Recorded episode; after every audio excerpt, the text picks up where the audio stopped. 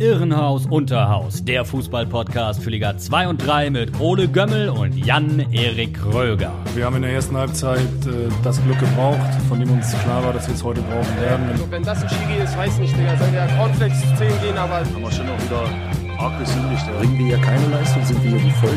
Wir haben das hier als großes Ganzes angefangen und genauso als großes Ganzes sind wir jetzt gescheitert. Pfefferfuß. Liebe Hörerinnen und Hörer, ein herzliches Hallo in die Runde von uns beiden, Ole Jonathan Gömmel und Jan-Erik Kröger. Hier ist wieder Irrenhaus Unterhaus, der FUMS-Podcast für die zweite und dritte Liga.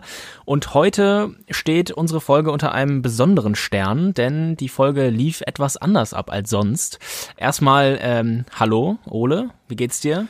Hallo, ja, mir geht's sehr gut. Ich habe äh, gehört, Monteure sind in der Stadt. ja, das hat sich zu mir rumgesprochen. Ist das tatsächlich der Wahrheit entsprechend? Das ist der Wahrheit entsprechend. Ähm, das Ganze, ja, hat sich nämlich wie folgt verhalten äh, für die Hörerinnen und Hörer. Wir haben heute äh, einen Interviewgast gehabt und ähm, ja, worum es da genau ging, das äh, hört ihr dann gleich. Allerdings äh, hatte ich, wie Ole gerade schon gesagt hat, Handwerker im Haus, die natürlich genau in dem Moment, als wir auf die Aufnahme gedrückt haben, in unsere Wohnung reinmarschiert sind und äh, sich hier an die Heizungsthermostate gemacht haben. Das äh, bedeutete dann für mich, dass ich leider für den Talk mit unserem Gesprächsgast raus war und Ole das Ganze managen durfte. Aber ja, Ole ist ja auch der geborene ja, Alleinunterhalter, Entertainer. Und äh, ja, ich Hast bin sehr gespannt, was dabei rauskam. Also yeah. ich werde mir die, Hör äh, die Folge äh, mit Interesse anhören. Ich hoffe doch. Hast du dich denn wenigstens gut mit den Handwerkern unterhalten können? Hättest ja mal fragen ja. können, hier, sag mal, HSV oder Pauli oder ja, ich habe ich hab ein Wasser angeboten, das wollte er nicht und dann, äh, ja, wollte er einfach nur seine Arbeit machen und äh, Bier anbieten in Ruhe sollen. gelassen werden. Ja. Na, okay. Aber der Thermostatwechsel wurde vollzogen und ist ja, alles wieder erfolgreich. Das ist doch äh, sehr schön. Ja, genau, ja. liebe Hörerinnen und Hörer, wir haben heute einen Gast in der Sendung, nämlich einen FC, erster FC, wollen wir nicht verschweigen, Kaiserslautern-Experten, mit dem wir über die Probleme, kleinere und größere die es im Moment gibt, da in Rheinland-Pfalz gesprochen haben. Und ich würde mal sagen, dass wir ohne weitere Vorrede jetzt äh, mal reingehen und uns das Ganze anhören. Wir hören uns danach zu weiteren äh, Themen aus Liga 2 und 3, vornehmlich äh, Transfermarkt-Themen. Da freue ich mich auch schon drauf. Genau, und äh, Jan-Erik müsst ihr leider jetzt einmal für eine halbe Stunde äh, mit Abstinenz ertragen. Ich hoffe, ihr haltet das aus. Wir hören uns später wieder äh, Jan-Erik, die letzten Worte vor dem Interview überlasse ich dir, weil du ja sonst dann nicht mehr zu hören bist, erstmal. Ja, das ist eine nette Geste. Ja, mir bleibt nichts anderes übrig, als zu sagen, dieses Interview wurde vor der Sendung aufgezeichnet.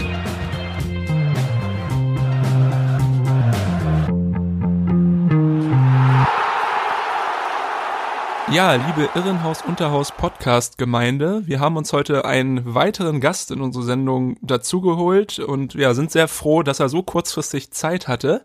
Von einem erstklassigen Fußballblog, der auch schon mehrfach ja immer unter den Top-Blogs der deutschen Fußballvereine prämiert wurde, auf jeden Fall in der ersten Liga spielt, sein Club leider nicht mehr. Wir haben heute zu Gast Gerrit Schnabel vom Blog Der Betze brennt. Moin Gerrit. Servus, grüß euch. Ja, erstmal vielleicht äh, zum Einstieg. Was ist genau deine Aufgabe beim Blog, dass du unseren Hörern vielleicht mal ähm, kurz erklärst, wie bist du dazu gekommen und wie sieht so dein Daily Business aus? Ja, ich bin, ähm, wie du schon richtig gesagt hast, ich bin Online-Redakteur bei Der Betze brennt, dem großen Online-Magazin, Fan-Magazin vom FCK. Ähm, und bin in der Tat noch gar nicht so lange dabei. Ich war vorher bei einem anderen Online-Magazin über den FCK seit September 2020 äh, jetzt bei der Betze ah, ja. Und wir sind äh, natürlich immer dabei, wenn bei den Spielen sowieso führen Interviews mit Spielern, mit Trainern, Hintergrundgespräche, aber auch natürlich, ähm, auch jetzt mehr denn je äh, während Corona, kümmern wir uns um Fan-Themen. Auch äh, den EV, wir sind ja, äh, wie ihr sicherlich wisst, äh, jetzt auch schon eine ganze Zeit lang ausgegliedert. Genau. Das heißt, dass die auch nicht zu kurz kommen. Das ist der Betzebrand auch sehr wichtig. Also hat auch schon eine lange Tradition bei DBB. Genau. Und das ist so unser täglich Brot und alles, was natürlich beim FCK wird's nie langweilig. Ja, das-. Das glaube ich. Gerade die Zeit, wo du dann begonnen hast, im September vergangenen Jahres, war ja genau die Zeit, wo es gerade losging mit der Insolvenz in Eigenverantwortung. Hattest du wahrscheinlich auch viele spannende Tage direkt zum Einstieg. Absolut, das war, äh, glaube ich, sogar so ziemlich an meinem ersten Arbeitstag. Äh, kurz davor noch äh, Thematik mit Hauptsponsor, regionalen Investoren. Ja. Ähm, da bin ich richtig volle Pulle direkt mit eingestiegen, das stimmt. Ja, vielleicht einmal, bevor wir aufs Sportliche und auf die Trainerfrage zu sprechen kommen. Das ist jetzt aber alles durch, ne? Also seit äh, 8.12. seid ihr schuldenfrei, glaube ich. Die Saarpfalz Invest GmbH, wenn ich mich nicht recht irre, hat da ähm, ein bisschen finanziell was übernommen. Genau, sogar noch früher, also es war ja zum ähm, Geburtstag von Fritz Walter, 31.10. Ah ja, okay. Ähm, da war der Stichtag, das, das war das ehrgeizige Ziel, das zu erreichen, was dann auch geschafft wurde, das ähm, Insolvenzverfahren in Eigenverwaltung erfolgreich abzuschließen. Genau, und es ist eine äh, Gruppe der regionalen Investoren, die sich dann zu diesem, ähm, zu diesem Namen zusammengeschlossen hat, ähm, von äh, fünf Leuten, ja. die äh, jetzt insgesamt 11 Millionen äh, für 33 Prozent der äh, Anteile an der GmbH und Co. KGAA, wie sie so schön offiziell heißt, ähm, Ja. investieren, genau. Also müssen wir jetzt, äh, wenn es sportlich äh, okay läuft und der FCK nicht absteigt, müssen wir auch keine Angst haben, dass es jetzt aufgrund finanzieller Probleme irgendwie nicht klappt mit der Drittliga-Lizenz. Nein, also das ist zumindest jetzt fürs nächste Jahr mal so noch nicht zu erwarten. Ähm, kommen wir ja vielleicht auch noch drüber zu sprechen, dieses Horrorszenario, wenn es runtergehen sollte, Ja, ähm, was ja bei vielen immer äh, assoziiert wird mit dem Ende dann, ist nicht so. Also selbst für die Regionalliga gibt es, was die Lizenz zumindest angeht, äh, keine Gefahren. Aber Okay. natürlich ist es so, das wird, äh, werdet ihr ja auch wissen, die dritte Liga, äh, da kann sich niemand drin erholen. Da kann Nee. sich niemand irgendwie finanziell stabilisieren und wenn nicht schleunigst sportlicher Erfolg sich einstellt, dann steht der FCK ähm, in zwei Jahren vor der nächsten äh, Insolvenz, äh, wenn nicht noch ein Ankerinvestor der, dergleichen einsteigt. ja. Und äh, ja, dann wird es auch nicht so rosig ausgehen, wie es jetzt ausgegangen ist. Ja, das glaube ich. Einmal noch mal kurz äh, auch was Finanzielles. Ähm, ist doch irgendwie so, dass aufgrund des Stadionumbaus 2006, da musste der FCK ja recht viel Geld auch mit investieren, haben sie doch das Stadion an die Stadt verkauft und pachten es seitdem immer pro Saison. Und das ist ja auch äh, recht äh, schwierig, da die Mieten äh, zu begleichen. Ich glaube, die wurden jetzt auch von der Stadt angepasst. Ich glaube, in der ersten Liga kostet es noch 3,2 Millionen, in der dritten mittlerweile 0,4 Millionen. Es wird auch immer so ein bisschen als Millionengrab beschrieben, das Fritz-Walter-Stadion. Äh, könnte es da noch äh, nachhaltig finanzielle Probleme geben oder hat sich da auch schon was getan oder gibt es zumindest eine Perspektive? Also du hast absolut recht, dass die Stadionthematik ist eine ganz große und eine auch der Kernprobleme beim FCK, die WM 2006. Allerdings jetzt für, für die Kurzfristigkeit ist das tatsächlich kein Problem, weil man sich äh, mit der Stadt ähm, letztes Jahr bzw. 2019 für weitere zwei Jahre jetzt auf eine Pachtanpassung äh, geeinigt hat, weil, wie du schon gesagt hast, einer der ähm, grundlegenden Fehler war, dass man damals nur eine Stadionmiete vereinbart hat, die eigentlich für die Bundesliga gilt. Ja, Und die waren bei 3,2 Millionen und jetzt hat man sich geeinigt auf ähm, für nochmal zwei Jahre auf ähm, roundabout ungefähr 625.000 Euro. Allerdings könnte die Stadt noch an Pokaleinnahmen äh, beteiligt werden und, aber das fällt ja jetzt leider äh, flach an äh, Zuschauereinnahmen, die beim Ja. FCK ja auch immer recht hoch sind. Aber da wäre zumindestens jetzt für, die, für diese Saison und für die nächste Saison Planungssicherheit und die würde auch im Worst-Case-Szenario Regionalliga gelten, diese Vereinbarung. Ah, Okay, das ist ja schon mal ganz gut. Ja, ich, ich kenne das. Ich selber bin ja äh, Rostock-Fan, also bin Ja. auch ein einen ähnlich tiefen Fall äh, gewohnt. Natürlich, klar, wann war Hansa nicht nicht nicht Meister vor vor knapp 20 Jahren noch, aber trotzdem, das ist ja auch dieselben Wehwehchen, auch Stadions und jetzt gerade bei den äh, Teams, genau, wo halt auch sonst viele Fans dabei sind, äh, tut das natürlich weh. Du hast gerade gesagt, der FCK hat es äh, in der Vergangenheit ein paar Mal versäumt, längerfristig zu planen, vielleicht auch unterklassig zu planen. Da würde ich gerne jetzt mal den Bogen zum Sportlichen äh, ziehen und eigentlich damit anfangen, wo es, glaube ich, wahrscheinlich dir am meisten weh tut, nämlich ähm, 2018, die letzte Zweitligasaison 17, 18 Ja, hatte der FCK oder hat wahrscheinlich niemand damit gerechnet, dass es äh, am Ende dieser Saison runtergeht. Deswegen hatte auch fast kein einziger Spieler dort Verträge für die dritte Liga. Äh, Leistungsträger wie Seufert oder Anderson mussten dementsprechend ablösefrei gehen, weil sie äh, ja keinen Vertrag für die dritte Liga hatten. Genau. Und da sind natürlich auch extreme Einnahmen weggebrochen erzähl noch mal kurz, irgendwie hat man sich da als Fan nicht irgendwie so ein bisschen verarscht, also ist man sich nicht verarscht vorgekommen, wenn da irgendwie der Verein, wenn du merkst, okay, wir engagieren uns da seit Jahren, kaufen da Fananleihen, hier Betze 1, ich glaube 6,5 Millionen Euro sind da ja. zusammengekommen, das wird schon irgendwie veruntreut oder, also, naja, veruntreut, es sollte ja ins Nachwuchsleistungszentrum investiert äh, werden, muss dann aber ins Tagesgeschäft fließen. Zumindest und dann, zum Teil, ja, genau. Genau, und dann, dann sieht man, äh, dass halt ähm, der Verein nicht länger längerfristig einfach geplant hat, trotz der großen Krise, die schon herrschte, seit dem Abstieg, glaube ich, 11, 12. Äh, ja, was war das äh, für ein Gefühl 2018? Ja, absolut. Also äh, das ist halt auch was, was sich so wie ein roter Faden eigentlich durch die letzten Jahre und jetzt mittlerweile schon Jahrzehnte ähm, zieht. Und ich glaube, man muss wirklich im, im Fall vom Abstieg 2018 ähm, in dem Fall tatsächlich ein paar Jahre noch zurückgehen. Äh, meines Erachtens in die Saison 2014-15, ah, ja. als der FCK ähm, den Bundesliga-Aufstieg zum, zum dritten Mal in Folge nicht geschafft hat mit einer extrem jungen, aber auch extrem, äh, extrem talentierten Mannschaft damals unter Trainer Costa Uniac. Hm. Ähm, mit Spielern, wenn man die heute hört, Kerim Demir bei, Armin Younes, Philipp Hofmann, Dominik Heinz, Willi Orban, alle die Leute, die damals ja, äh, beim FCK waren.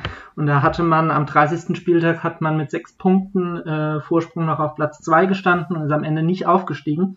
Und das war halt so ein Knackpunkt, weil danach einfach auch ähm, das Geld wurde weniger, klar, auch in der zweiten Liga schon bei, bei dieser Stadion-Thematik auch. Und ähm, man konnte für den Anspruch, der natürlich gleich geblieben ist, aus dieser zweiten Liga rauszukommen, hm. nicht mehr die Kader zusammenstellen, äh, die man gerne zusammengestellt hätte, beziehungsweise sind auch äh, jede Menge natürlich äh, Fehlentscheidungen getroffen worden, vor allem im finanziellen Bereich. Die ihrer Kunst ist dann auch zu Ende gegangen. Und ähm, da wurde auch bei allem, was man Stefan Kunz wirklich vorwerfen muss, vor allem im finanziellen Bereich, einfach es nicht geschafft, diese sportliche Kompetenz, die er aber trotz allem ohne Zweifel gehabt hat, aufzufangen, adäquat zu ersetzen, eigentlich bis heute nicht. Ja. Und das hat dazu geführt, dass eben diese, die Tabellenplätze wurden immer schlechter, Platz 10, Platz 13 und dann eben 2018 mit einer wirklich katastrophalen Hinrunde, also der, dieser Abstieg wurde wirklich auch in der Hinrunde äh, dann verbaselt, äh, beziehungsweise er ist dann passiert, und konnte mhm. trotz einer ordentlichen Siegesserie eigentlich unter Michael Fronzek dann auch äh, mit einer relativ hohen Punktezahl nicht mehr ähm, verhindert werden. Und die Vertragssituation, klar, das war etwas, was man den Verantwortlichen damals auch schon wirklich vorgeworfen hat, weil dieser, dieser schleichende Prozess des Niedergangs, der war natürlich zu erkennen und äh, mhm. zumindest den einen oder anderen jungen Spieler hätte man da mit Verträgen ausstatten müssen und so sind ja am Schluss auch nur drei Stück geblieben ja. ähm, von diesen Spielern, Tino Fechner, Jan-Ole Sievers und Lukas Balvis, der aber ja bis heute verletzt ist. Also das war schon, ja, da sind Stimmt. viele Millionen dem FCK durch die Lappen gegangen oder viel, viel Geld. Ja, ja, übel. Ich finde es auch immer, Stefan Kunz ist ja in der öffentlichen Wahrnehmung mittlerweile fast äh, jemand, der einfach nur abgefeiert wird, auch für seine Erfolge da als Trainer der U21 und man vergisst manchmal, was er da eigentlich äh, auch äh, zu verantworten hat beim FCK. Also zumindest, also wenn man nicht aus der aus Rheinland-Pfalz kommt, glaube ich. Ja. Äh, weil ich glaube, er war von 2008 bis 2016 war er war im Amt bei euch in Amt Richtig. und Würden. Und ähm, genau, hat natürlich dafür gesorgt, dass das nicht unbedingt besser wurde. Aber ja, genau, es war tatsächlich dann soweit in der Saison 18, 19 das erste Mal dritte Liga für den ersten FCK unter Sascha Hildmann hat da auf dem neunten Platz äh, die Saison beendet. Finde ich ganz okay jetzt als Außenstehender, äh, wenn man so bedenkt, dass es ein komplett neu zusammengewürfelter Kader war, der sich auch äh, wahrscheinlich erstmal neu finden äh, musste.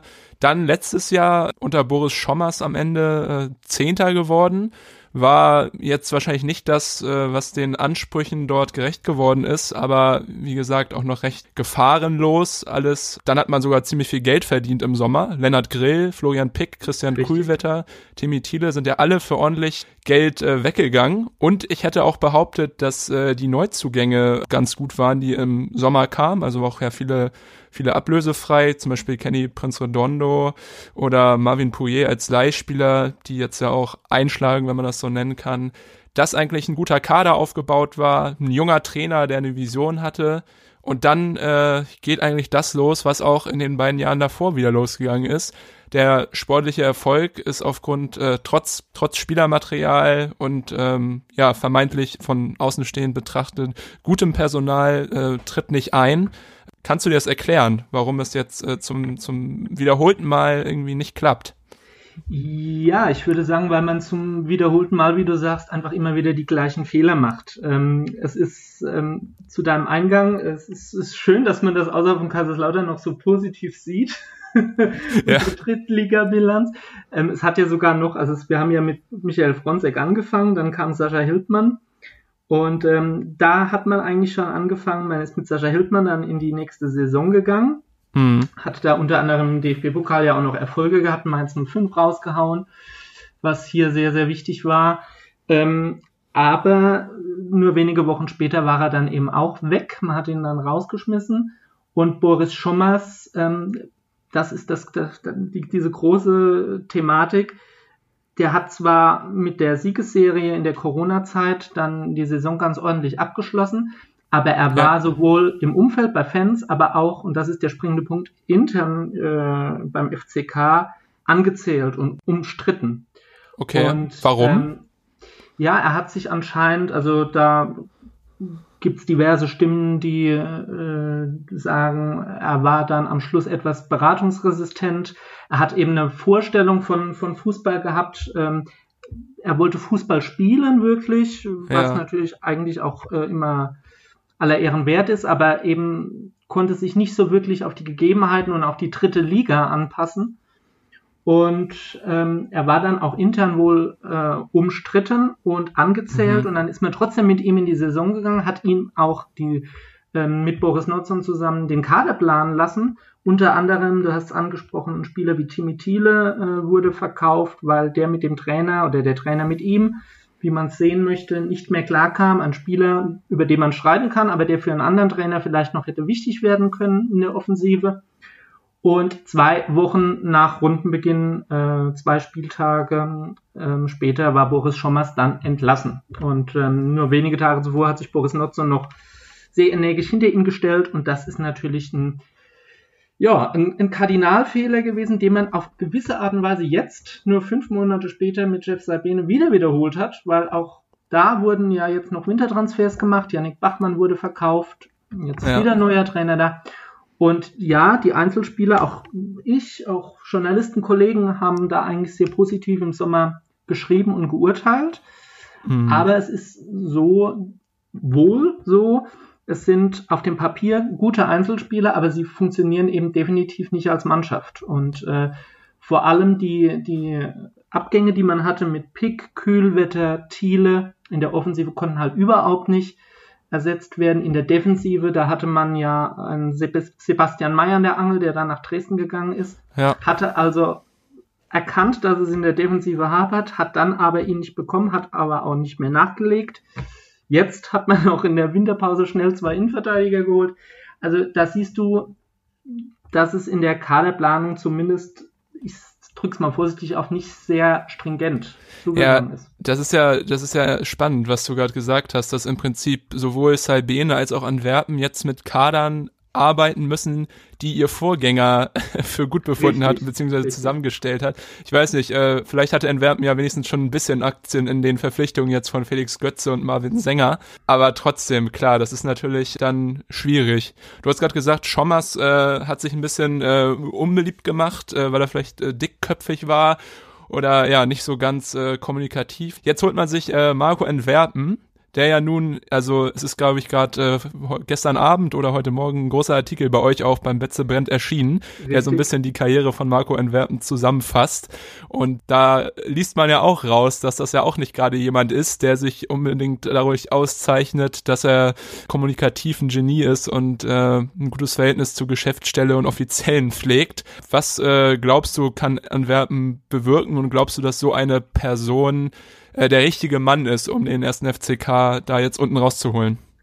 Ja, das ist, das ist wirklich eine, eine wichtige, aber sehr schwere Frage. Ähm, es wird jetzt halt vor allem wichtig sein, gelingt Antwerpen aus dieser Mannschaft, ähm, was Sabine nicht gelungen ist. Der hat immer sehr erfrischend und ehrlich, war auch wirklich bei den Fans lange Zeit zumindest sehr beliebt. Ähm, der hat immer sehr erfrischend ehrlich analysiert, was schief lief, äh, mhm. wenn die Mannschaft wirklich auch teilweise grottenschlechte Spiele abgeliefert hat. Er konnte es aber halt nicht ändern. Jetzt auch das letzte Spiel gegen Wien Wiesbaden war wirklich spielerisch ein Offenbarungseid, keine einzige oder nur eine einzige richtige Torschuss. Das muss Antwerpen mhm. gelingen. Er muss diese Mannschaft wirklich Beine machen. Also insofern, das könnte vielleicht von seiner ganzen Art her, ohne dass ich ihn jetzt wirklich persönlich kenne, ähm, könnte passen. Ja. Allerdings muss man natürlich das, was du auch angesprochen hast, man muss abwarten, ähm, wie, inwieweit das dann natürlich von Langfristigkeit auch gekrönt sein wird. Und äh, die, die sportliche Situation ist natürlich nach wie vor sehr prekär. Man darf auch nicht vergessen, man hat jetzt den zweiten Trainerwechsel vorgenommen. Es läuft alles wirklich sehr, sehr unzufriedenstellend ähm, beim, beim FCK in diesem Jahr. Aber man steht immerhin noch nicht auf einem Abstiegsplatz, was ich damit sagen will. Es kann also auch immer noch schlimmer werden. Ja, das stimmt. Und deswegen ähm, muss man da wirklich aufpassen und muss jetzt hoffen, am Samstag im Derby gegen Waldhof Mannheim ähm, stimmt, mit einem Sieg ja. zu ähm, starten, denn alles andere nützt auch nichts mehr, kein Unentschieden mehr oder so. Ja. Ähm, ja, und dann braucht er einfach die Ergebnisse, die Sabine am Ende nicht hatte. Ja, du wünschst dir also auch auf lange Sicht natürlich äh, Kontinuität.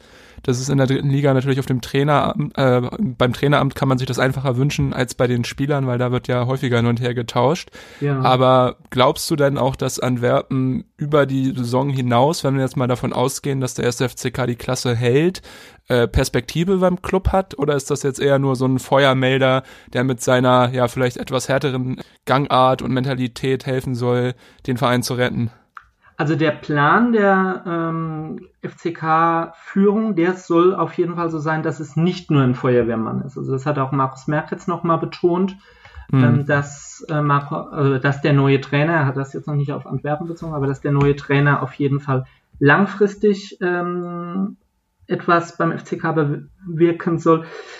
Ob er das natürlich schaffen wird, ähm, ja, das glaube ich steht und fällt wirklich. Man darf diese Anfangsphase auch nicht unterschätzen mit den Ergebnissen jetzt auch in den nächsten Wochen. Wie kommt er durch diese Saison? Er hat, glaube ich, den, den Vorteil in Anführungszeichen, dass er relativ wenig erreichen muss, dass, äh, hm. damit diese Saison für ihn als Erfolg gewertet wird. Er muss überm Strich bleiben, er muss ein paar Mal mehr gewinnen als sein Vorgänger. Und ähm, ja, dann müsste man im Sommer sich halt mal zusammensetzen und wirklich ähm, auch dann analysieren, was gut gelaufen ist, ob es so passt, wie man sich das vorstellt und halt auf keinen Fall zum wiederholten Mal mit einem Trainer, von dem man nicht überzeugt ist, in die Saison gehen. Aber da sind wir halt ja. auch schon beim nächsten ähm, Problem oder bei der nächsten Thematik. Es ist ja im Moment noch gar nicht klar, wer hat eigentlich diesen Trainer jetzt genau verpflichtet, denn äh, es steht uns ja noch ein neuer ähm, Sportvorstand oder Sportdirektor, wie auch immer, in den nächsten Tagen wahrscheinlich ins Haus. Man hat ähm, auf offener Bühne über die Medien den jetzigen Sportdirektor Boris Nutzern entmachtet, hat gesagt, ja. er ist an der Trainersuche nicht mehr beteiligt. Es gab bislang auch noch keine Statements, weder zum Trainerwechsel noch zu den Neuzugängen. Das ist auch ungewöhnlich, dass da man bislang gar nichts äh, gehört hat. Und ähm, das wird spannend äh, zu beobachten sein, was natürlich dann auch der, der neue äh, Sportchef, äh, wenn er denn kommt, ähm, zu dieser ja. Personale sagt. Ich gehe aber stark davon aus, dass er zumindest in mh, den Trainer Antwerpen da dann schon auch mit eingebunden war. Ja, jetzt mal so aus Fansicht und nicht aus deiner journalistischen Sicht. Hast du überhaupt noch äh, Vertrauen darin, was jetzt diese Führungsriege um Markus Merck sagt, wenn die jetzt zum Beispiel sagen, okay, ja, äh, wir verpflichten Antwerpen auch perspektivisch. Ich meine, die können ja viel erzählen und äh, in den letzten Jahren wurde ja auch viel erzählt, was dann irgendwie nicht gestimmt hat. Ist man das nicht als Fan langsam leid, äh, immer diese Statements vorgeworfen zu bekommen, die dann am Ende sich wieder als Unwahrheiten herausstellen? Ja, definitiv. Also klar, äh, der FCK-Fan, der ist, ähm, hat mittlerweile eine gute Portion Sarkasmus und äh, aber auch immer wieder Zweckoptimismus. Also irgendwie sagt man dann trotzdem, ja gut, vielleicht wird's ja doch besser. Aber im Endeffekt, leider war es ja die letzten Jahre dann immer so, hat man sich äh, alle Jahre wieder bei einer neuen Pressekonferenz äh, hm. getroffen und äh, bei der ein neuer Trainer vorgestellt worden ist, der dann gesagt hat, er möchte den Betze zum Beben bringen und äh, das sind natürlich dann immer äh, frust ist immer sehr frustrierend, wenn dann immer wieder dieselben Phrasen gedroschen werden und es ist am Ende immer läuft immer auf dasselbe raus. Man muss eben halt festhalten, der FCK mit seinem Anspruch hat es nicht geschafft, bislang jetzt in fast drei Jahren dritte Liga auch nur ein einziges Mal halbwegs irgendwie in Schlagdistanz äh, zu sein. Also wir und die, die, die Fans, die verlangen ja auch gar nicht, dass wir hier durch die Liga marschieren. Ich glaube, das ist in der dritten Liga auch ziemlich unrealistisch. Hm. Aber man hängt den Zielen halt dermaßen weit äh, hinterher, auch den eigenen. Man wollte ja eine äh, Top-Mannschaft sein und äh, jetzt steht man fast um den Abstiegsplatz. Das ist halt schon sehr, sehr frustrierend und dann fällt es schwer, äh, muss ich ganz ehrlich sagen, ähm, da optimistisch zu sein. Man muss auch sagen, aus Fansicht ist Antwerpen sicherlich nicht die erste Wahl gewesen. Also da gab es mindestens oder. Wen hast du dir zwei. gewünscht? Ja, also ich, es gibt als FCK-Fan natürlich sofort einen Name, der aufs Tableau kommt. Das ist Thorsten Liebeknecht. Ah, ja. Wir haben auch, wir haben auch eine, bei uns im Forum ähm, eine Umfrage gehabt, äh, wen sich die FCK-Fans wünschen. Da hatte Thorsten Liebeknecht auch die die ganz klare Mehrheit. Kommt der aus eurer, ähm, bei euch aus der Region? Oder? Genau, der kommt aus Hassloch, das ist hier ich in der Pfalz. Ich wollte gerade sagen, der spricht wie du ein bisschen. Ja, genau, genau. Das ist, sind auch immer sehr, sehr schöne, sehr, sehr schöne PKs. Ähm, ja, glaube ich. Ähm, das wäre die absolute, äh, der absolute Wunsch von vielen, zumindest nicht allen, aber von vielen FCK-Fans gewesen. Andere hätten sich gerne nochmal Marco Kurz gewünscht, der Aufstiegstrainer vom FCK 2009, mhm. 2010 der ja zumindest im Sommer nach der Schommers-Entlassung, hat er ja auch unlängst bestätigt, ein Thema war, der dann aber dem FCK abgesagt hat. Ah. Aber Antwerpen war da, glaube ich, nicht unbedingt auf Nummer eins. Aber man ist sich jetzt zumindest äh, einig, dass man ihm eine Chance geben möchte. Und ähm, ja, dann werden es die Ergebnisse zeigen. Ja, das ist ja schon mal gut, dass ihr euch da einig seid. Was glaubst du denn, wenn Antwerpen jetzt gute Arbeit liefert, wer von den Spielern, ich meine, ihr habt jetzt einen sehr großen Kader für die Rückrunde, ja. wer von diesen Spielern äh, kann wichtiger Eckpfeiler des Erfolges sein und den ersten FCK vielleicht auch in ruhigeres Fahrwasser äh, bringen? Ja, also in der äh, aktuellen Mannschaft ist es ganz klar so, das hat man jetzt auch gesehen, ähm, dass für, vor allem für das Offensivspiel Joe Zimmer, den wir jetzt ausgeliehen ja. haben von Fortuna Düsseldorf, eminent wichtig ist. Also das hast du jetzt auch gegen Wien Wiesbaden, wo er ähm, krankheitsbedingt gefehlt hat, sofort gesehen. Äh, der hat direkt gefehlt in der Offensive auf der rechten Seite. Der bringt einfach eine riesige Qualität mit, die da vorne nicht vorhanden war. Ähm, der wird ganz, ganz wichtig sein. Auch Kenny Prince Redondo, äh, sein Porto auf der mhm. anderen Seite.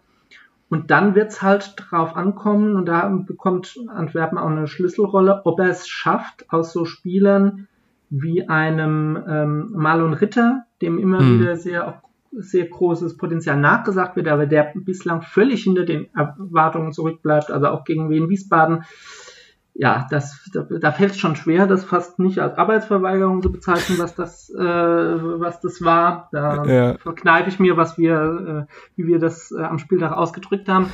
ähm, das wird halt interessant sein und wird die große Aufgabe für Antwerpen sein. Bekommt er diese hin? Auch ein Team Rieder, der bei 1860 München der absolute Leistungsträger war, ja. der defensiv solide ist, ja, sagen wir es mal so, aber offensiv halt auch gar nicht stattfindet. Carlos Sickinger, unser Kapitän, ähm, der völlig außer Form scheint, ähm, auch immer wieder halt hinterher, äh, hin und her gewechselt ist zwischen Innenverteidigung und Mittelfeld. Mhm.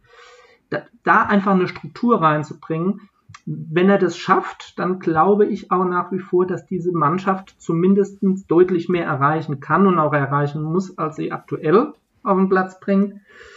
Aber ähm, da sind wir auch wieder beim springenden Punkt. Es ist einfach im Moment keine Mannschaft. Und das sagt eben halt nochmal auch sehr, sehr viel über diese Kaderplanung aus. Ja, ja, das stimmt. Ja, es wäre ja schön. Jean Zimmer, ich glaube, damals äh, mit seinem Verkauf 2016 hat der äh, euch ja schon einmal äh, auf gut Deutsch den Arsch gerettet, weil oh ja. ich glaube, Stuttgart da irgendwie vorher Geld überwiesen hat.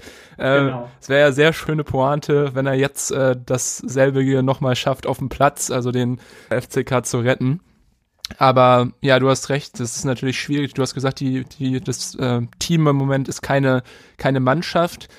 Also muss theoretisch äh, ja auch auf psychologischer Ebene da noch was passieren, also dass die Spieler sich irgendwie mehr füreinander aufreißen. Hast du das Gefühl, also gibt es im Moment, also ich weiß nicht, wie nah du an der Mannschaft dran bist, aber kannst du beurteilen, gibt es da im Moment so Grüppchen von Leuten, die irgendwie zusammen sind oder ähm, ist da so, macht jeder sein eigenes Ding oder wo hapert's da vielleicht äh, bei der Kommunikation unter den Spielern? Das ist natürlich durch, ähm, durch Corona jetzt aktuell relativ schwer. Also wir sind zwar trotzdem ja. ab und zu mal wieder beim Training, aber es ist doch relativ schwer zu sagen. Was ich auf jeden Fall äh, dir recht geben kann, ist diese, diese psychologische Komponente. Also da würde ich dir auf jeden Fall zustimmen. Denn man hat beim FCK sowohl bei dieser Mannschaft, und das ist ein interessantes Phänomen, als auch bei Mannschaften schon zuvor immer das Gefühl, wenn dann auch mal ein Spiel kommt, das gut läuft, was ja sogar auch in dieser Saison schon der Fall war, ja. ähm, wird sich sehr, sehr schnell irgendwie damit zufrieden gegeben. Ähm, das siehst du schon daran, letztes Jahr unter Boris Schommers hatten wir ja mal kurz die, ähm, die Phase, wo wir fünf Spiele hintereinander gewonnen haben. Ich war eins auch in Rostock, das weiß ich noch. Äh, genau, genau, stimmt. Und das war, ähm, das war aber das erste Mal äh, in den letzten, also jetzt aus heutiger Sicht betrachtet, in den letzten zehn Jahren, dass so eine Siegesserie ge gelungen ist. Vorher hat man es noch nicht mal geschafft, mal dreimal hintereinander zu gewinnen. Also da siehst du, mhm. wie, wie, wie unkonstant diese Mannschaften seit Jahren ist. Und ich glaube, das ist nicht unbedingt nur eine Frage der Qualität, sondern auch einfach, äh, das ist eine psychologische Sache. Ähm, die Mannschaft ist zu schnell satt. Sie ist, ist zu schnell zufrieden mit sich selbst und es wird auch in Teilen, habe ich manchmal das Gefühl, auch immer noch zu viel, zu sehr schön geredet. Also, äh, und da äh, sind wir dann auch wieder beim Trainerthema, könnte vielleicht so einer wie Antwerpen dann auch gut sein, der denn dann wirklich auch mal, ja, auf gut Deutsch in den Arsch tritt und, ähm, ja, ihn Beine macht. Mhm. Ja, spannend auf jeden Fall. Ähm, zum Abschluss möchte ich gerne noch mal einen kleinen Ausblick von dir haben, gerne in drei Stufen. Äh, ja. Erstmal einfach geht's los. Was glaubst du, wie präsentiert sich der SFCK am Wochenende gegen, gegen Waldhof? Was ist da dein Tipp? Eigentlich bringt's ja immer Pech, wenn ich FCK-Spiele tippe, dann gehen sie oh, okay. aus. Das wusste ich nicht. Äh, aber ähm, ja, es ist ganz klar, gegen Waldhof äh, gewinnen wir natürlich. Sehr gut. Wie ist da so die Rivalität? Ich meine, das Duell gab es jetzt ja auch seit längerer Zeit nicht mehr. Äh, ist da trotzdem jetzt wieder so, äh, dass es richtig aufflammt und dass du hohen Blutdruck hast und äh, richtig einen Groll gegen Waldhof hegst oder bist du da entspannt? Ja, definitiv. Also Waldhof kann man, das kann man nicht anders sagen. Das ist ähm, Rivalität pur. ähm, auch wenn ich mir ganz ehrlich gesagt äh, nicht hätte vorstellen können, noch vor ein paar Jahren, dass wir gegen die nochmal spielen müssen. äh, aber soweit ist es halt gekommen. Ähm, und wir hatten ja immerhin noch vor Corona, das war das letzte Auswärtsspiel, war ja in, in Waldhof vor nochmal schöner Kulisse, mhm. äh, bevor dann die Geisterspiele kamen. Also da ist schon, der, da ist die Rivalität sehr, sehr groß und auch deswegen, dieses Spiel muss gewonnen werden. Ja. Ich muss dir mal gleich was schicken nochmal und dich fragen, was das bedeutet. Wir haben ja zwischendurch in unserem Podcast, machen wir manchmal so kleinere Pausen und spielen da immer so kleine Snippets aus irgendwelchen Fanszenen ein. Und ja. einer davon ist auch von einem Waldhof-Fan. Das ist, also das ist wirklich äh, ganz sehr kurios, so ein alter Waldhof-Fan, der vor so einem Plattenbau steht, irgendetwas sagt, glaube ich, auf äh, Ultra-Pfälzisch, was man nicht versteht, damit er Waffe in die Luft schießt. Äh, ich weiß nicht, ob du das kennst. Das ist legendär, ja. Ja, was kannst du es auf Hochdeutsch übersetzen, was der da sagt? Dann spiele ich es nämlich dann äh, später für die Zuschauer nochmal ein, äh, Zuhörer. Ich, also ich, ich hab's jetzt, ich hab's jetzt nicht direkt vor dem Auge. Ich müsste also so, selbst ja. nochmal hören. Ja, okay. Ich das aber sehr gut vielleicht genau, vielleicht meldest du dich später nochmal, dann können wir das hier noch auflösen. Aber Alles okay. Klar. Ja, sehr gespannt. Okay, dann haben wir jetzt auf jeden Fall schon den Ausblick für das Wochenende. Dann äh, zweite Stufe. Wo glaubst du steht der 1. FCK am Ende der Saison? Ich denke, dass er sich stabilisieren wird. Es wird jetzt aber keine, keine riesengroße Aufholjagd. Dazu ist einfach, glaube ich, auch im Endeffekt die Mannschaft dann doch ja. zu schlecht. Ähm, man wird über den Strich bleiben und irgendwo so auf 13, 14 einlaufen, denke ich. Okay. Ja, das, das glaube ich übrigens auch. Also ich glaube auch nicht, dass der erste FCK jetzt großartig da ganz bis zum Ende im Abstiegskampf äh, steckt. Hoffe ich aber natürlich auch, dass es einfach so bleibt, weil ja so ein Verein auch einfach eine Bereicherung für die Liga ist und auch auf lange Sicht natürlich nicht in Liga 3 gehört, sondern äh, höher und damit auch zur letzten Einschätzung von dir. Wo siehst du denn den ersten FCK in drei Jahren? In drei Jahren, das ist natürlich eine sehr, sehr. Äh, bin jetzt gespannt, ähm, ob jetzt ähm, was Utopisches oder was Dystopisches von dir kommt. in drei Jahren. Wir sind ja, ich habe es ja vorhin gesagt, FCK-Fans sind immer auch Zweckoptimisten, äh, egal wie tief es geht. Ja. Und deswegen würde ich sagen, in drei Jahren um diese Zeit sind wir auf einem stabilen Platz in Liga 2. Ah ja, okay. Das ist ja doch sehr optimistisch. Ich bin äh, gespannt wir werden das weiter beobachten und äh, ja, ich hoffe, dass wenn wir uns das nächste Mal hören, dass es dann positiver aussieht äh, mit dem ersten FCK. Vielleicht ja, wenn es irgendwann mal um den Ausstiegskampf geht. Ja, dir erstmal vielen, vielen Dank, dass du dir die Zeit genommen hast. Ähm, Sehr gerne, hat ja, Spaß gemacht. Gerne wieder und ich drücke euch ganz doll die Daumen da unten in Rheinland-Pfalz äh, und freue mich auch noch auf das äh, Aufeinandertreffen gegen Hansa natürlich. Das kann ich nur zurückgeben. Bei euch sieht's ja eigentlich ganz gut aus. Ja, äh, bis jetzt ja. Wir haben auch noch zwei, ja. zwei Spiele offen. Vielleicht äh, ja, klappt's ja bei uns auch. Also wie gesagt, äh, Hansa ist jetzt ja schon ein bisschen länger da drin, zehn Jahre. Wäre jetzt auch mal wieder das, Zeit. Ja. Das, das stimmt. Also da sind die Daumen auch gedrückt, außer natürlich gegen uns. Alles klar, vielen Dank. Yep. Mio Meyer Foster, alter Snape der Navigan vom Eastsides Gewächs. Scheiß Kaiserslautern. Waldhof.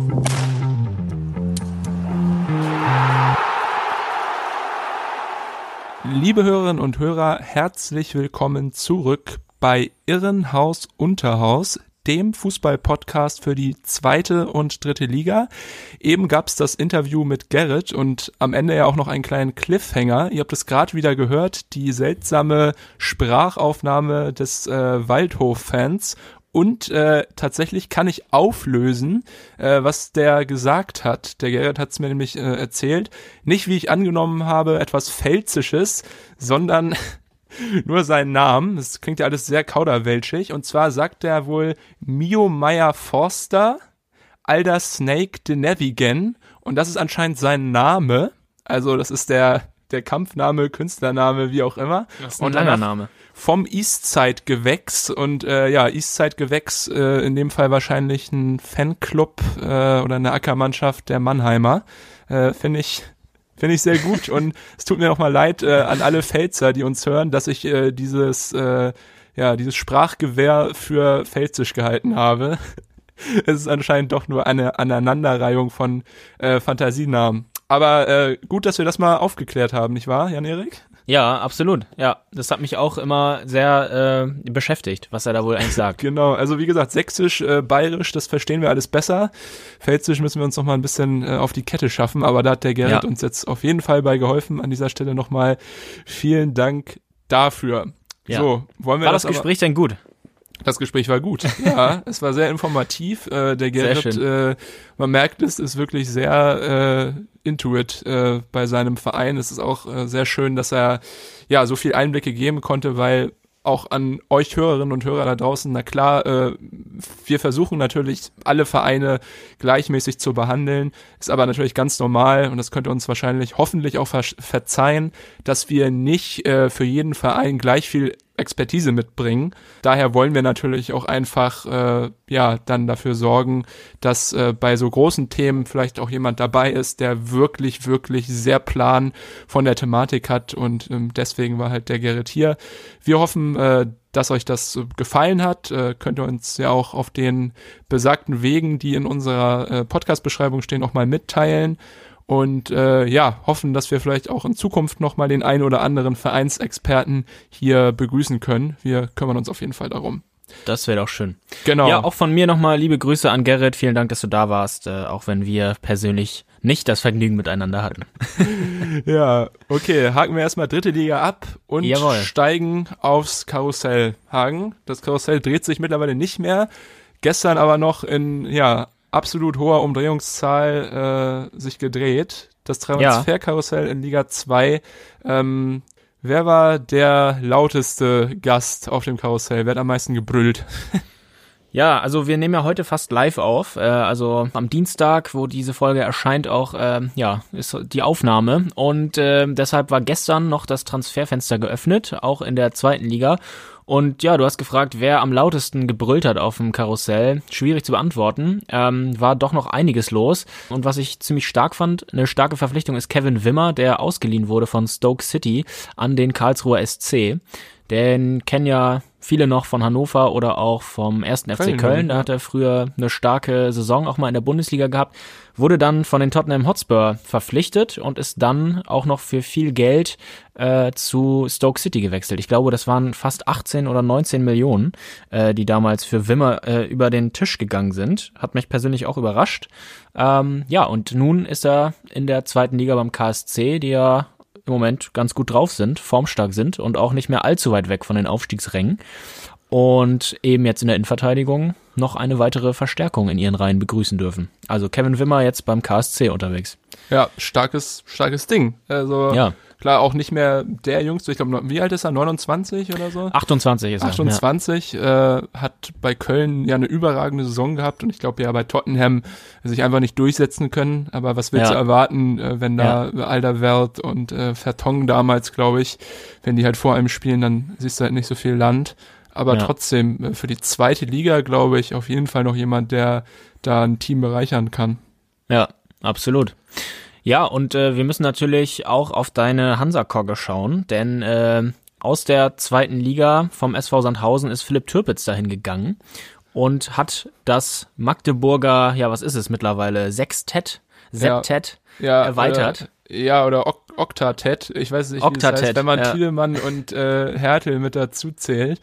Ja. Äh, ja, unglaublich. Also sportlich natürlich ähm, überragend, wahrscheinlich müsste man objektiv sagen, ja. jemanden wie Philipp Türpitz für die dritte Liga zu verpflichten. Es hieß ja auch in einigen Berichten, dass er auf Geld verzichtet hat, sogar, also auf sogar sehr viel Geld, um mit Jens Hertel noch einmal zusammenzuspielen. Tobias mhm. Schwede kam ja auch von äh, Ligakonkurrent Wien Wiesbaden, auch ein alter Magdeburger. Ähm, ja. Kann man sicherlich sagen, sportlich, ja, alle Achtung. Es wird die Mannschaft sicherlich stärker machen, variabler. Gerade ähm, ja auf der linken Seite natürlich mit äh, Schwede hat äh, Lukas Scherf jetzt mal jemanden, der ihm Entlastung äh, bieten kann und vielleicht auch ein bisschen für Konkurrenzkampf sorgt. Und Litka mhm. ist ja, wie gesagt, Litka ist verletzt. Da war ja auch irgendwie noch ein Platz frei.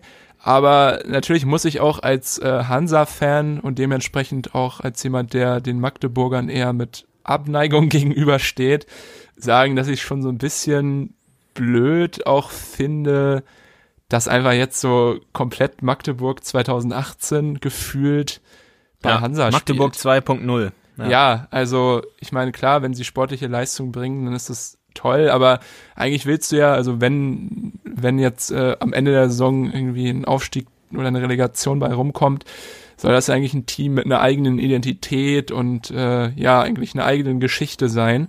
Und wenn das dann aber irgendwie aus acht Leuten besteht, die bei Magdeburg waren, weiß ich nicht, trübt es, glaube ich, mein äh, ja, Lokalpatriotismus als Rostocker so ein bisschen, weil, keine Ahnung, das Magdeburg 2018 auch, du weißt es äh, noch ganz genau, ein Team, mhm. was absolut verhasst war bei mir. Äh, und dementsprechend, äh, ja, habe ich das von Anfang an schon nicht so geil gefunden, dass Her Hertel da so viele Jungs äh, äh, rübergeholt hat. Ging ja los mit, mit Butzen und dann, äh, genau, ging es irgendwann weiter, dann halt mit dem Rest Löhmannsröben etc., Farona Polido. Sind alles super Jungs und die bringen ja auch ihre Leistung und deswegen will ich mich auch gar nicht zu sehr darauf, also darüber aufregen, aber trotzdem, ich denke mal, die meisten Hansa-Fans können mir da wahrscheinlich auch beipflichten, beziehungsweise das Gefühl so ein bisschen verstehen, dass es natürlich nicht so geil ist, äh, einfach mit dem äh, ja, übergebliebenen Feenstaub eines äh, Ostrivalen äh, jetzt nochmal das zu kopieren, was die zwei Jahre vorher auch schon gemacht haben. Aber ja, wie gesagt, wenn im Sommer der Aufstieg tatsächlich dabei rumkommen würde, dann äh, siehst du mich auch mit einem Rostocker, einem M&O oder einem Lübser in der Hand und dann ist mir das ja. auch egal. Also ich glaube, es ist, das jetzt, ist mir klar. jetzt auch nur noch so eine, so eine, so eine Anbandlung, die ich jetzt gerade, gerade hab.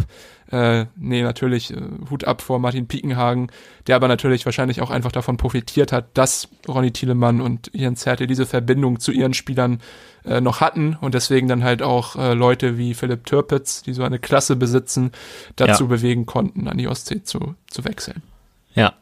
Ja, Türpitz im zentral-offensiven Mittelfeld beheimatet, sicherlich einer, ähm, der den Unterschied machen kann und technisch einer der besseren Spieler in der dritten Liga. Ja, hast du recht. Ja, ein ehemaliger Teamkollege von ihm, äh, Aziz Bouadouz, ist auch äh, vom SV Sandhausen gewechselt und zwar zum MSV Duisburg in die dritte Liga.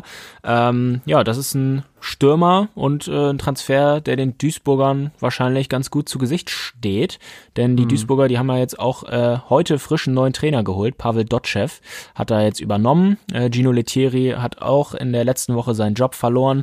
Am Wochenende hat Uwe Schubert, der ja, Chef des Nachwuchsleistungszentrums ähm, die Mannschaft betreut und auch zu einem Sieg geführt, 3-1, gegen den Abstiegskonkurrenten Lübeck. Ja, einmal nochmal. Schon ein Fingerzeig nach das oben. Wollte ich dich noch fragen. Da war ja irgendwie, es war ja ziemlich laut da zwischenzeitlich mal bei Duisburg ja. gegen äh, Lübeck. Äh, da waren Fans, die irgendwie ihrem, ihrem Ärger Luft gemacht haben vom Stadion. Weißt du da noch mehr drüber? Ja, ähm, ich glaube, das war doch eher so gemeint als Unterstützung. Ich habe äh, das hinterher nochmal ah, okay. gelesen. Ich habe ähm, ich hab ja getickert, das Spiel, äh, konnte das nicht so ganz einordnen, was das zu bedeuten hat. Also vor dem Stadion war, haben sich Fans versammelt in ihren Autos und haben äh, ja ein lautes Hubkonzert von sich gegeben. Das war deutlich zu hören im Stadion. Äh, so ein dauerhaftes Gehupe. Das hat ein bisschen an die WM 2010 mit den Vuvuzelas erinnert. Äh, ja, und äh, das war ja Unterstützung von außen. Ne? Wenn die Fans nicht rein können, dann machen sie es halt von, von draußen, unterstützen ihre Mannschaft und anscheinend hat es was gebracht. Die Mannschaft hat gewonnen. Auf jeden Fall. Ja, ich bin gespannt, wie Boadus sich da einfügt in der Mannschaft. Äh, Dotschew, weiß ich jetzt gar nicht, glaube ich, nicht einer, der dafür bekannt ist, mit zwei Spitzen zu spielen. Ähm, es gibt ja auch noch Vincent Vermey, oder erzähle ich hier gerade wieder Quatsch? Vielleicht, ich überlege gerade, nämlich in der Hansa-Zeit hat er auch manchmal mit zwei Spitzen äh, gespielt. Aber äh, was ich mhm. eigentlich sagen wollte, ist natürlich, wenn man zwei Top-Leute für die dritte Liga hat, wie Boadus und Vermey, die sich eigentlich die Position teilen, äh, ja, mhm. sollte man vielleicht überlegen, ob man sie auch zu zweit irgendwie auf den Platz stellt. Aber ja, Boadu ist mittlerweile 33 Jahre alt, sicherlich ja. auch nicht mehr der schnellste, aber natürlich äh, von der Erfahrung und von seiner Qualität äh, einer, der das Duisburger Spiel bestimmt bereichert und nochmal für Körner im Abstiegskampf sorgt. Genau, ich denke auch in der äh, in der derzeitigen Lage des Vereins im Abstiegskampf der dritten Liga könnte er doch eine Soforthilfe sein mit seiner Erfahrung. Und ich meine, er kommt jetzt aus der zweiten Liga, geht eine Liga tiefer, ist dort im Abstiegskampf. Also ich glaube, Regionalliga muss er noch nicht spielen und deshalb äh, hat er auch noch die nee. Qualität, glaube ich, äh, ja, in der dritten Liga seinem neuen Team weiterzuhelfen. Mhm, das glaube ich. Ist ja eh alles sehr, sehr eng noch da unten. Ja. Ein äh, Transfer, der vielleicht auch noch äh, ganz spannend ist aus äh, Sandhauser Sicht, äh, die haben Anas Uaim abgegeben per, per Laie an den FC Kaiserslautern. Äh, ja, auch jemand, der vielleicht Marlon Ritter da mal so ein bisschen Konkurrenz macht. Äh, Gerrit hat es eben schon gesagt, von Ritter verspricht man sich eigentlich mehr. Vielleicht äh, jetzt durch UAIM ein bisschen Konkurrenzkampf, der entfacht wird. Felix Götze, haben wir auch schon eben drüber gesprochen, an Kaiserslautern ausgeliehen. Jetzt jemand, von dem man nicht so viel erwarten kann, finde ich, hat halt einfach viel zu wenig Spielpraxis gehabt. Natürlich äh, es ist ein großer Name, kommt vom FC Augsburg, denkt man natürlich, oh, mhm. Erstligist, äh, verleiht in die dritte Liga, aber wie gesagt, na, der hatte in den letzten drei Jahren, glaube ich, sechs Einsätze in der Bundesliga. Und ich ja. weiß nicht, ob einer davon überhaupt mal über 90 Minuten war.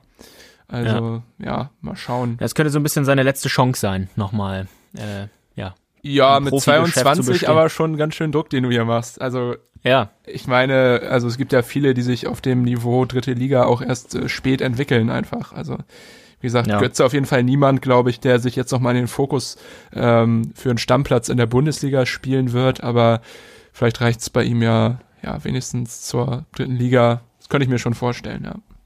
Ja, ja, was gab es sonst noch? Äh, Türkgücü hat auch noch zwei Laien getätigt, auch aus der Bundesliga, nämlich einmal Maxima Vuca von VfB Stuttgart, ist ein Innenverteidiger und dann Noel Niemann, hängende Spitze von Arminia Bielefeld. Äh, ja, sicherlich gut für den Verein aus München, die beiden geholt zu haben. Kosten wahrscheinlich wenig aufgrund der Laie und ja. äh, bereichern das Spiel wahrscheinlich Übrigens, äh, eine Personalie, die wir auch neulich hier schon mal an dieser Stelle thematisiert hatten, war ja Steven Leverenz. Wir hatten uns gefragt, äh, was eigentlich mit dem, ja, mit dem mittlerweile 29-Jährigen los ist. Ja. Bei Viktoria Köln noch äh, geführt im Kader, aber irgendwie, ja, Sonderurlaub oder was auch immer. Er war nicht äh, im Kader schon seit längerer Zeit, ist jetzt ablösefrei gewechselt zu Rot-Weiß Essen in die Regionalliga West. Vielleicht sehen wir ihn dann ja in der nächsten Saison schon wieder in der dritten Liga. Essen ja momentan noch auf Platz eins der Regionalliga West.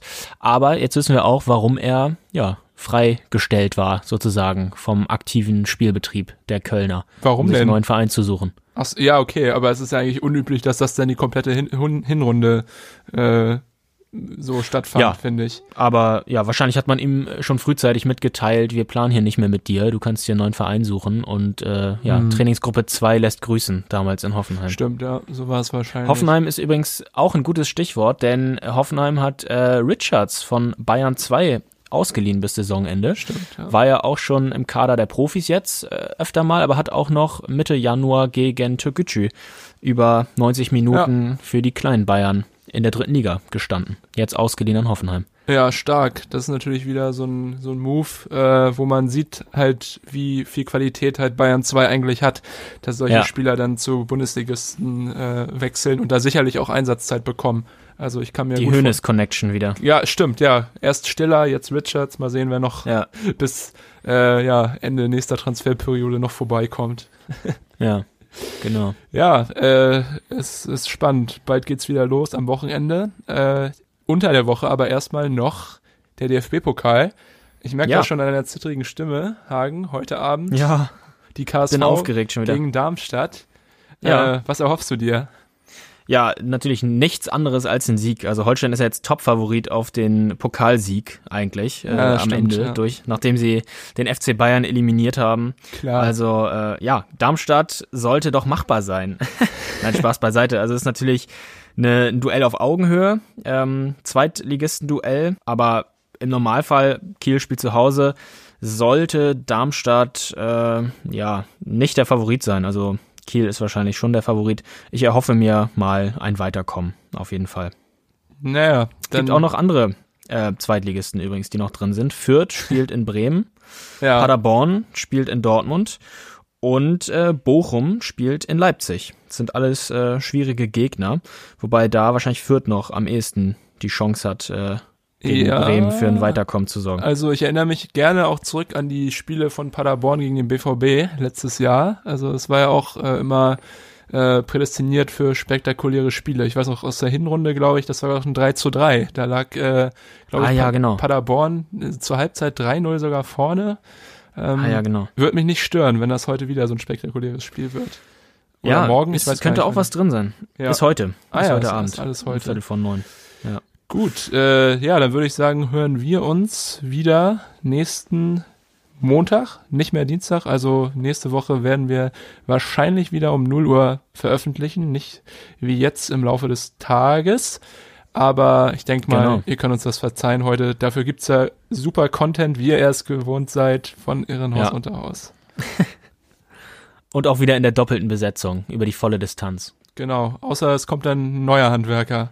Also passt Genau. bloß auf, dass alle Steckdosen heile bleiben, alle, alle Rohre, Rohre gestopft sind. Also Ich fasse nichts an hier. genau, halte ich zurück.